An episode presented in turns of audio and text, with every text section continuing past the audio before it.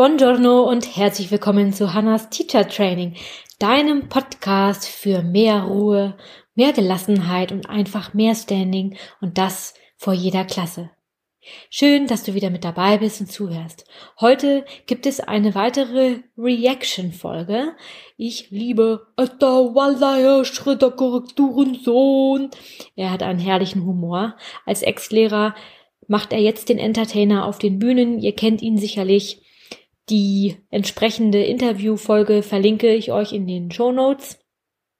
Und ich möchte einige Aussagen, die er tätigt, kommentieren aus meiner Lehrerin-Perspektive mit meinen Kids tagtäglich vor der Klasse. Johannes Schröder ist zu Gast in SWRs Leute, früher Lehrer, jetzt Comedian. Was ist in deinem Leben jetzt besser als vorher? Freiwilliges Publikum, auf jeden Fall. Ja, Leute, die äh, sich freuen auf meine Unterrichtsstunde. Ähm, also, was auch nicht so gut ist, ist, ich vermisse tatsächlich die Schülerinnen und Schüler. Ne? Ich vermisse die Spontanität, das Lachen. Das ist doch eine zentrale Aussage, die ich noch betonen möchte. Hast du dir, liebe Kollegin, lieber Kollege, nicht auch deinen Beruf so vorgestellt, dieses gemeinsame Lachen im Klassenzimmer, dieses sich kringeln manchmal vor Lachen, die Schüler Antworten nochmal aufs Korn nehmen und dann völlig überrascht sein, dass die Schüler zurückkontern und ähm, ja, dieses herrliche Gemeinschaftsgefühl einfach im Unterricht entsteht. Und äh, und äh, das ist ja auch immer ein bisschen wie ein, wie ein, wie ein Klassenzimmer, ne? Theater hier, Theater da. Also im Grunde, du hast zu spät kommen, du hast die am Handywischer, du hast. Und die Streber sitzen auch vorne? Die Hochbegabten in der ersten Reihe, ganz genau. Jens, du als Problemschüler wärst ganz hinten gesessen. Also das ist identisch, ja. Das stimmt. Also, das ist doch nochmal äh, die Metapher, die ich auch so gerne benutze. Wir sind tagtäglich eben doch auf der Bühne. Und wir sind Schauspielerinnen und Schauspieler. Und das ist ja auch mein Anliegen mit Hannas Teacher Training, zu schauen, wie wir unsere Rolle da vorne noch etwas optimieren können. Und zwar dahingehend, dass uns Unterricht leichter fällt, dass wir mehr humorvolle Situationen haben, dass wir ruhiger und gelassener sind. Kurzum, dass einfach unsere Energiebatterie, sage ich mal am Ende, um im Bild zu bleiben, am Abend nicht komplett leer gesaugt ist. Ja, oder andersrum, das kennt ihr ja sicherlich auch alle, wie immer noch so abends total angeknipst sind, wie so eine Glühbirne und dann einfach, äh, ja, nicht runterkommen, ne, und ähm, zur Ruhe kommen. Und dieses auf der Bühne stehen, finde ich eigentlich auch das Spannendste, denn je nachdem, was wir für Klassen haben, das heißt Alter, Entwicklungsstadien, aber auch die Uhrzeiten und natürlich groß gesprochen, an welcher Schule wir sind, müssen wir so unterschiedlich kommunizieren. Ja, denken wir mal an die you Goethe Filmserie und denken wir da an, an Wortwahlen. Ich bin mir ganz sicher, an manchen Schulen in Deutschland geht es recht ähnlich zu. Und wir müssen schauen, dass wir da eine andere Ansprache fahren an einem humanistischen Gymnasium auf dem Lande äh, wo noch Griechisch und Latein gelehrt wird und die Kinder einfach selbst ganz viel schon intrinsische Lernmotivation mitbringen im Sinne von, die sitzen da einfach und warten, bis sie äh, ihre Neugierde ähm, ja gestillt bekommen. Werden alle Lehrerinnen und Lehrer bestätigen können, ist man ja auch jeden Tag wie auf einer Bühne gewesen. Das heißt, im Grunde sind viele äh, Themen ja irgendwie dann doch übertragbar. Ja. Also es Lehrerleben hat auch ganz, ganz viel mit Kommunikation zu tun, mit präsent sein, mit ins Klassenzimmer reingehen, ist wie, wie auf eine Bühne gehen mhm. und dann dort. Ja. Da gibt's nur seltener hinten raus dann Applaus. Ne? Genau, es gibt selten den Applaus. Äh, es gibt, äh, ja genau, die Freiwilligkeit, kleines Funkeln hier und da in den Augen erzeugen. Das ist durchaus auch möglich. Ja, als Nachtrag nochmal, ne, ähm, wir sagen immer so gerne Schwellendidaktik, ne, das äh, berühmte, was mache ich denn jetzt gleich, äh, indem ich dann äh, über die Türschwelle trete. Herr Schröder betont hier, dass das in den Klassenraum gehen so wie auf die Bühne gehen ist. Und wie geht ihr in den Klassenraum? Hetzt ihr da rein aus der fünf minuten pause raus? Gemütlich nach einem schönen Kaffeeaustausch und noch einem schönen Smalltalk auf dem Flur? Geht ihr rein ganz ruhig und gesammelt und in stiller Vorfreude auf die Stunde, weil ihr euch auch auf diese Kids freut. Allein diese innere Haltung beeinflusst unbewusst, wie die Schülerinnen und Schüler dich an dem Tag schon annehmen. Und ich sage euch ganz ehrlich, ich habe jetzt eine Klasse, bald sechs Jahre, die kennen dich ja in- und auswendig. Aber selbst wenn du die zwei Jahre hast, die können das alles ablesen am Gesicht und ich sag mir dann immer wieder, jedes Mal haben sie verdient, dass ich ihnen ein gutes Gefühl gebe mit meiner Präsenz. Und wenn ich das nicht kann, bin ich ehrlich und teile mit, dass ich äh, übermüdet bin, dass ich gerade dünnes Nervenkostüm reicht schon. Ja, muss ja nicht äh, jammern und, und, und den vorjammern, was gerade Phase ist. Ne? Nehmen wir jetzt mal die Abiturkorrekturen, wo dann auch äh, ja, extrem lange Schichten eingeschoben werden und der Unterrichtsvorbereitung der anderen Kurse irgendwie gar nicht stattfindet oder nur kurz oder so, dass wir ja einfach äh, schon Unzufriedenheit ausstrahlen. Wie viel Gedanken machst du dir über dein Auftreten? Also von Kleidung bis hin zu Mimik, Gestik. Ich kontrolliere zum Beispiel auch manchmal meinen aufrechten Stand. Wenn ich vor der Klasse stehe, habe ich meine Füße überschlagen, habe ich meine Hände in den Hosentaschen, habe ich sie äh, vor der Brust verschränkt, habe ich sie offen, die Handflächen offen gegenüber ne, dem Publikum gerichtet, mit Blickkontakt. Denn das ist zum Beispiel die Willkommensgeste vor Publikum, so dass sich dann auch Schülerinnen und Schüler ganz unbewusst schon wahrnehmen musst du aber auch einen Klassenraum betreten, wo Halligalli ist und da erstmal quasi das Unterrichtsfeld bestellen. Also stell dir das so vor, du fügst da einmal richtig drüber, ähm, sagst, okay, jetzt ist das Feld bestellt und jetzt können wir loslegen. Ne? Also das finde ich immer ganz äh, spannende Fragen. Und zu all diesen Fragen gibt es auch die passenden Antworten. Denn, das zeigt mir meine Erfahrung jetzt auch bei Hannas Teacher Training, so wie der Schauspieler seine Rolle vorbereitet und seine Stimme färbt, seine Dialoge artikuliert, jede Gestik, jede Mimik einstudiert, so kannst du auch treffend für gewisse Situationen, in denen du sehr präsent sein musst, bestimmte Körperhaltungen, bestimmte Sprache, aber auch Sprachmuster dir nochmal bewusst machen und sie dann so einsetzen, dass sie eben funktionieren. Was meine ich mit funktionieren? Wenn du möchtest, dass die Halligalli-Klasse, die du gerade betrittst, ruhig wird, musst du ja vorher schon ein paar Muster in, im Petto haben, in deiner Trickkiste, mit schlagfertigen Ansprachen, wie du die Gruppe so ruhig bekommst, dass sie dir Aufmerksamkeit schenken. Und dann sagen, okay, she's the boss, ich fahre jetzt mal sozusagen meinen Machtraum runter. Ja, also du nimmst den Raum ein und die Schüler nehmen ihren, bildlich gesprochen, Platz ein und sobald das geklärt ist, gibst du denen halt eben wieder mehr Raum. Ja, es ist also immer ein Vergrößern und Verkleinern von, von Raum, dem du dir gibst, und dem du deinen Schülerinnen und Schüler gibst. Aber ich war gerne Lehrer und dieses, klar, Beamter mit Frustrationshintergrund kommt vielleicht von, den, von der anderen Seite der Schule, von diesem administrativen Aufwand, den wir Lehrer betreiben müssen, vom, vom Klassenbuch, von den Notenlisten, vom, vom Cholerikum, ja, wie ich das Lehrerzimmer liebevoll bezeichne, von, der, von den Gesprächen da drin. Da das ganze Administrative, die ganze Verwaltung, wer klagt darüber nicht? Entertainer, schön gut. Fachlehrkraft und Wissensvermittlerin, schön und gut. Korrekturen, okay, machen wir auch noch, solange wir nicht nur Texte lesen müssen, äh, in denen die Buchstaben einfach wild durcheinander gewirbelt wurden, gefühlt und wir denken, okay, danke dafür, dass du dieses weiße Blatt überhaupt gefüllt hast und wir dann irgendwann gefühlt einfach nur noch im Rotstiftmilieu versacken. Aber diese Listenführung, die Notendokumentation, Dokumentation eines jeden Elterngesprächs, wenn es drauf ankommt und jegliche andere Aufgaben, schön und gut, ne, wir planen gerne Klassenfahrten, auch das ist aber ein, ein Riesenaufwand mit all den Versicherungen drumherum, mit den Nebenbuchungen und so weiter. Das machen wir aber on top zum Unterricht, frisst das halt nochmal ganz viel Zeit die wir auch oft dann nicht mehr haben wollen, weil der Unterricht ja schon so anstrengend war.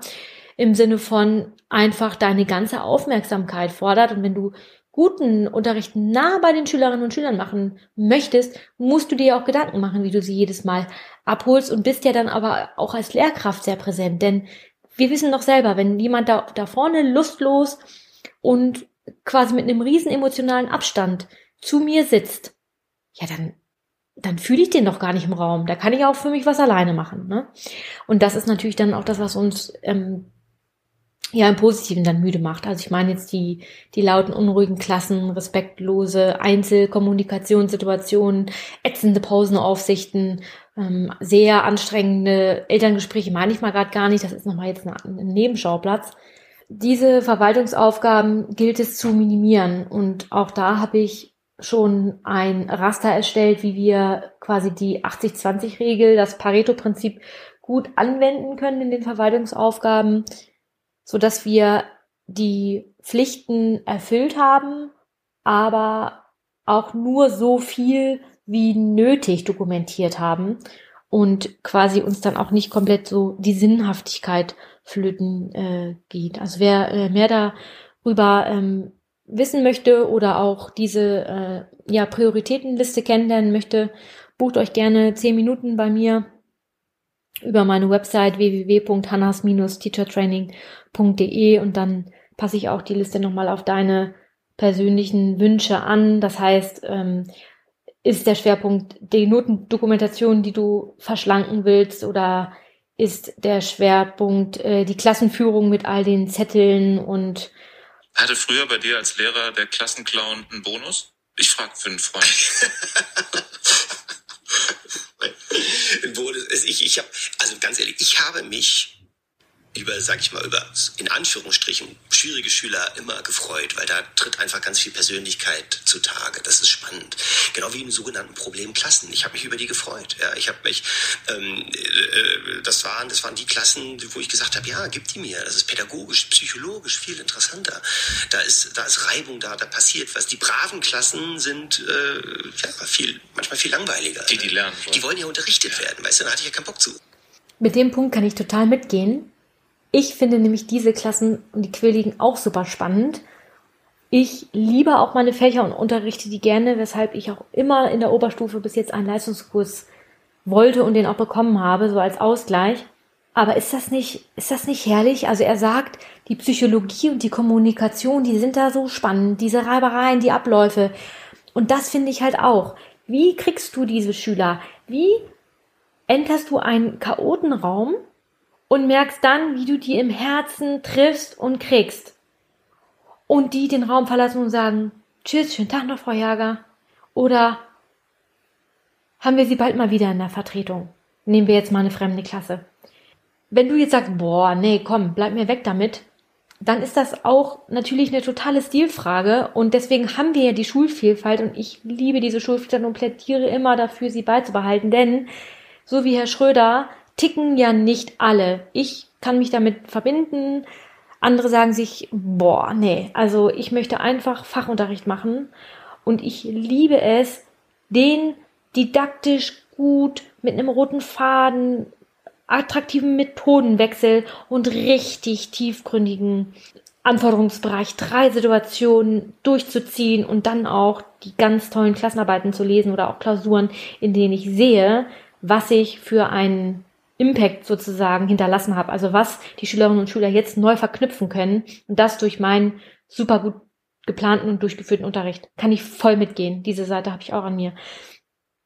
Aber worauf ich eigentlich hinaus will, ist ja, er, Herr Schröder, hat das so intuitiv dann drin. Ne? Der, also der hat das gemocht, weil er das quasi schon in sich hatte, dieses Talent. Aber ich sage dir, und genau das ist ja das Herzstück von Hannas Feature Training, das ist erlernbar. Also zu sagen, ey, ich finde sie voll geil, ich liebe sie. Und der Kollege sagt dann, jo, bleib mal auf dem Teppich, ne? Wir sehen uns dann ja morgen wieder im Unterricht. Und du merkst, der wird so gefeiert und sagst dir, ja, ist ja auch ein Mann, der kann da so besser mit den Schülern relaten. Nein. auch du kannst es lernen, wenn du das möchtest. Also Tipps und Tricks für die innerlichen Fähigkeiten und Haltungen, die funktionieren. Es geht nicht darum, dass du diejenige Person bist. Sind wir ja mal ganz ehrlich, im Privatleben bist du jemand anderes als in der Schule. So oder so. Aber du kannst diese Nuancen, und da sind wir wieder beim Schauspiel, ausbauen. Das heißt, du bist jetzt bei einer siebten Klasse einer Schule mit, äh, sie sind bester Ehrenlehrer bist du einfach gezwungen, in eine andere Kommunikation zu gehen, als an einem Landgymnasium. Schönen guten Tag, Frau Jager. Übrigens, ich habe gestern nochmal nachgeschaut zu dem Thema, was wir besprochen haben, und da ist mir aufgefallen, dass Sie noch zwei Aspekte unerwähnt gelassen haben. Könnten wir darüber heute nochmal sprechen? Frag dich, was brauchst du noch? Du bist so oder so eine super Lehrkraft. Aber du bist halt einfach auf manche Situationen, Kommunikationssituationen nicht ausgebildet. Ein Schauspieler muss auch seine Rolle einüben. Er muss sich mit ihr identifizieren, er muss sich da reinfühlen und du musst dich quasi ein Stück weit in deine Schüler reindenken. Wie kriege ich die? Also ein anderes Wort dafür ist auch, wie verkaufst du dich vor den Schülerinnen und Schülern? Denn wenn du dich als Person so verkaufst, dass sie sagen, jupp, nehme ich, dann nehmen sie auch deine Inhalte mit. Denn du bist ja im Rahmen Unterricht und die wissen ja, okay, hier sollen wir was lernen. Und wenn sie dich als Person ernst nehmen, dann wollen sie dir auch ein Stück weit gefallen. Das ist ja einfach ein, ein menschlicher Mechanismus. Und dann legst du ihnen ein Thema vor, was noch so langweilig sein kann und sie versuchen sich daran, weil sie dich auch spiegeln wollen. Noten geben, das hat dir recht wenig Spaß gemacht als Lehrer. Warum? Das hat mir tatsächlich Bauchschmerzen ne, bereitet. Ich habe einen so einen Schüler gehabt, der äh, ein gewisser Marvin, der hat mich mal mit strahlenden Augen angeschaut, hat gefragt, Herr Schröder, auf welcher Note stehe ich? Ja, fünfte Klasse, strahlende Kinderaugen. Und dann diese Frage so, auf welcher Note stehe ich denn? Und dann, dann hatte ich so, habe ich mir den so angeschaut, habe gedacht, so, pass auf, jetzt könnte ich dem irgendwie so eine Note sagen, so ja, mit, mit dritter Kommastelle dahinter, weißt du, du stehst auf einer 2,6745. Und in diesem Moment habe ich so ein richtiges Schlüsselerlebnis gehabt. Ich gedacht, das ist doch völliger Schwachsinn, dass ich ihm das jetzt so sage, ja, dass ich ihm in diesem, sag ich mal so systemimmanent sage, ja, mhm. auf dieser Note stehst du, als würde ich das jetzt wissen, ja. Und in diesem Moment habe ich gedacht, ich kann diesem Kind unmöglich jetzt so suggerieren, dass das eine Note gibt für ihn, dass das so eine offizielle, ähm, äh, tatsächliche, objektive Wahrheit gibt. Ich habe ihm dann gesagt, du Marvin, ich habe keine Ahnung, auf welcher Note du stehst. Das ist ein Konstrukt, was wir uns ausgedacht haben. Wärst du, wäre es okay für dich, wenn wir, wenn wir ganz andere Fragen stellen würden? Zum Beispiel, was hat dir Spaß gemacht? Äh, hat dir das und das in Englisch Spaß gemacht? Wie ist es denn für dich überhaupt gerade zu lernen? So mit welchem Gefühl gehst du hierher überhaupt? Ich finde diese Aussage insofern kritisch zu sehen, als dass äh, wir doch wissen, dass Kinder das messen, sich messen, sich vergleichen, äh, lieben. Das ist einfach entwicklungspsychologisch so. Das ist genau das Gleiche, wie dass Kinder einfach ähm, in diesem Alter noch nicht dieses moralische Wertegerüst von Toleranz und dieser hinreichenden Empathiefähigkeit, die wir damit verknüpfen, dass man eben anders aussehende, aus der Reihe tanzende Menschen so sein lässt, wie sie sind. Also Kinder können so grausam sein. Und gerade in diesen Altersstufen müssen wir halt eben immer wieder quasi gegenlenken und schauen, weil es eben evolutionsbiologisch so einfach ist, dass Kinder ne, mit ich und du und Ausgrenzung, wir und die anderen äh, arbeiten. Und das gleiche gilt eben auch mit Noten. Also ein Fünftklässler, der möchte ja, der möchte ja gut sein und der möchte gefallen und der setzt eben entwicklungspsychologisch auch noch sein Tun, sein Können der Noten mit der Lehrkraft gleich. Und wenn ich dann in dem Moment dem Marvin sagen kann, wow Marvin, du arbeitest super mit, denn du meldest dich viel, du stellst Fragen, Du konzentrierst dich, wenn wir was schreiben wollen. Du hilfst den anderen. Das ist eine glatte Eins. So, wenn jetzt dieser Marvin kommt, auf welcher Note stehe ich denn? Und das ist so ein, so ein Haudegen, der ähm, ne, einfach vielleicht aus diesem emotionalen, ich will gefallen, eine Eins abgreifen will, dann kann ich immer noch sagen, Marvin, du bist echt ein richtig toller Junge. Denn ich sehe, du lachst so viel, du bringst andere zum Lachen, du bringst auch mich zum Lachen und du bist immer so freundlich zu, hm, hm, hm. also dann, dann streiche ich, ich kann für jedes Kind, kann ich was Schönes finden, streichst du diese Stärken raus. Und dann kannst du immer noch sagen, das ist glatte Eins im Verhalten. Aber schau mal, du hast jetzt diese Stunde heute wie oft dich gemeldet? Nullmal, einmal. Und hast du dich auch gut konzentriert oder hast du lieber mit deinen Nachbarn gesprochen? oh, erstmal eher nur mit den Nachbarn. Guck mal, das kann jetzt, wenn ich die Note für dein Arbeitsverhalten gebe und, und für deine Mitarbeit, dann kann das eher nur so ein mangelhaft sein, also fünf. So, wie kriegen wir das hin, dass du nächstes Mal nicht nur für dein, ne, für deine Person, sondern auch für dein, für deine Leistung noch die, die Note kriegst. So, jetzt werden mich bestimmt einige Zuhörer, Zuhörer hassen, weil ähm, jetzt habe ich das gesagt, was ich selber ganz, ganz furchtbar finde. Aber ich will dir nochmal den Rahmen geben. Prio 1 ist ja bei den jungen Schülern, die wollen die Note haben, evolutionsbiologisch, feiern die das ab, wenn die, wenn die schwarz auf weiß was kriegen, weil sie sich dann messen, weil sie das motiviert. Das ist jetzt hier die Prio. Es ist fatal, das Verhalten der Schülerinnen und Schüler immer mit einer Note quasi zu abzustempeln, ja. Und natürlich lässt du das sofort sein, wenn Marvin so alt ist, dass er das auch trennen kann. Und trotzdem fährst du natürlich auch dann insgesamt schon in der fünften Klasse das Narrativ, ich mag euch alle, schau mal, ne, Marie, du hast diese schöne Anschaffung, du die und ich im Herzen mag ich euch als Menschen richtig gerne. Aber ihr wisst ja, wir sind ja hier auch nicht nur da, um uns ne, zu mögen und, und eine Zeit zusammen zu verbringen, sondern ihr müsst eben auch etwas leisten. So wie der Läufer im Sport. Der wird, da wird die Zeit gemessen und dann wird er mit der Goldmedaille, Silbermedaille, Bronzemedaille oder keiner Medaille bewertet. Und so ist es dann hier auch. Manchmal müsst ihr dann einfach wie im Wettkampf liefern. Ja, und das wisst ihr ja bei Klassenarbeiten. So. Und zack, habe ich einen Unterschied gemacht. Und das erzähle ich denen bis ans Ende der Schulzeit in unterschiedlichen Bildern, schön ans Alter angepasst. Und deswegen würde ich da ähm, das ein bisschen einfacher stricken auch mit der Notengebung. Noten geben Klarheit, und ich formuliere regelmäßig in meiner Klasse, ich schätze dich so als Mensch, weil, gebe ein konkretes Bild, was ich an denen so schätze und sage, ja, aber dein Verhalten hier, das ging mir jetzt gerade gehörig auf den Zeiger. Es kann doch nicht sein, dass du dich so respektlos verhältst, obwohl du eigentlich diese und jene tollen Seiten zeigst. Du musst dich hier im Regelrahmen Schule unterordnen. Ich hatte gerade letzte Woche das Elterngespräch, wo genau das Thema war, der Schüler fühlte sich so respektlos behandelt von Lehrkräften. Ich war nicht dabei und mag so gewesen sein. Ja, Lehrer tendieren ja auch manchmal zu diesem von oben herab. Ich sag dir jetzt, was Phase ist. So, dann re reagiert der Schüler emotional ein bisschen aufgeladen und schon kommt natürlich der Gegenangriff der Lehrkraft, um ihre Machtposition quasi zu festigen. Und dann reagieren manche quasi mit diesem Ungerechtigkeits gehen besonders heftig und fallen aus dem, aus dem Rahmen Schüler, Lehrer. Und ich habe Respekt zu zeigen. Und sie finden natürlich dann auch den Grund bei der, bei der Lehrkraft, wenn die sich nicht respektvoll verhält, verhalte ich mich so auch nicht.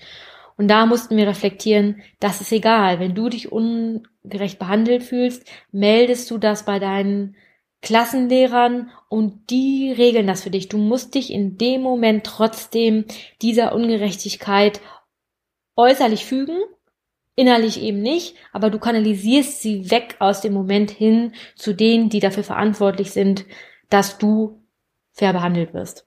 Ja. Und so können wir immer ganz viele implizite Dinge, Prämissen kommunizieren. Und das ist so mein, mein Schlusswort auch für heute. Wie kommunizierst du deinen Schülerinnen und Schülern, welches Verhalten du von ihnen erwartest und welches nicht. Und das nicht von ich erwarte dies und jenes Verhalten, sondern in deinem Wesen, wie du dann auf sie zutrittst. Eine letzte Anekdote noch dazu. Ich hatte dann Unterricht und ein Schüler war sichtlich am Grübeln, am Nachdenken und einfach nicht bei der Sache. Und damit ich aber jedem die Chance auf die ausreichende Leistung in der Stunde geben kann, denn nach niedersächsischem Schulgesetz bewerten wir ja auch die mündliche Mitarbeit jede Stunde und jede Stunde ist damit auch eine neue Chance, die Note zu verbessern.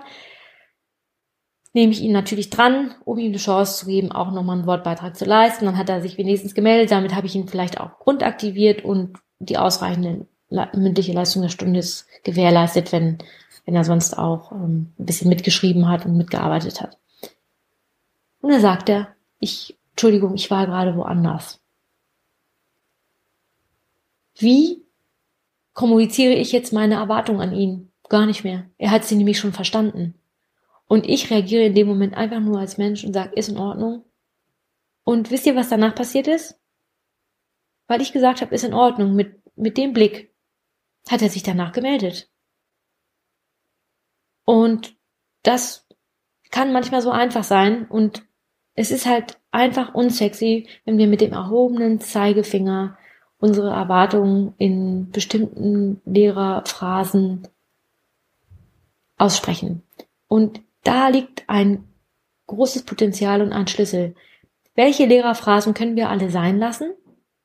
Und welche anderen positiv konnotierten Kommunikationsmuster legen wir an, um damit aber auch unsere Erwartungen ganz klar zu kommunizieren? Ich wünsche dir noch einen wundervollen Sonntag und freue mich, wenn du das nächste Mal wieder dabei bist. Möchtest du dich mit mir unterhalten? Zehn Minuten oder hier im Podcast natürlich anonym. Buche dir gerne die zehn Minuten Gespräch kostenlos auf meiner Website und wir behandeln ein Fallbeispiel deiner Wahl und ich gebe dir die passenden Lösungen dazu, dass du das nächste Mal zufriedener und gelassener mit dieser Situation umgehst. Denn denk daran, am Ende sind wir alles ganz, ganz, ganz starke Schauspieler und unsere Schauspielkunst als Lehrerinnen und Lehrer vor der Klasse die können wir immer noch mal auf, ausbauen. Das lernen wir nicht im Referendariat. Da haben wir so viele andere wertvolle Dinge gelernt. Aber unsere Präsenz und Führungspersönlichkeit, die können wir noch ein bisschen optimieren. Wenn du wissen willst, wer hinter dieser reizenden Stimme steckt, besuche gerne meine Website www.hannas-teachertraining.de. Den Link findest du auch in den Show Notes. Buche dir dort deinen ersten Teacher Talk mit mir, bei dem wir das Thema deiner Wahl rund um Schule und Lehrerpersönlichkeit angehen. Natürlich kostenlos. Wenn dir diese Podcast-Folge richtig gut gefallen hat, bewerte den Podcast gerne mit fünf Sternen und teile Hannas Teacher Training mit deinen Kolleginnen und Kollegen. Denk daran, je mehr wir unseren Alltagsthemen Gehör verschaffen, desto mehr lösen wir unnötige Belastung auf.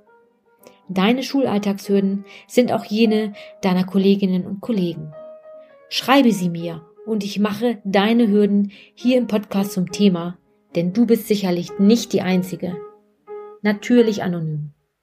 Bis zum nächsten Mal und zeig dich. Die gute Lehrerin, der gute Lehrer steckt in dir. Für dein Standing vor jeder Klasse.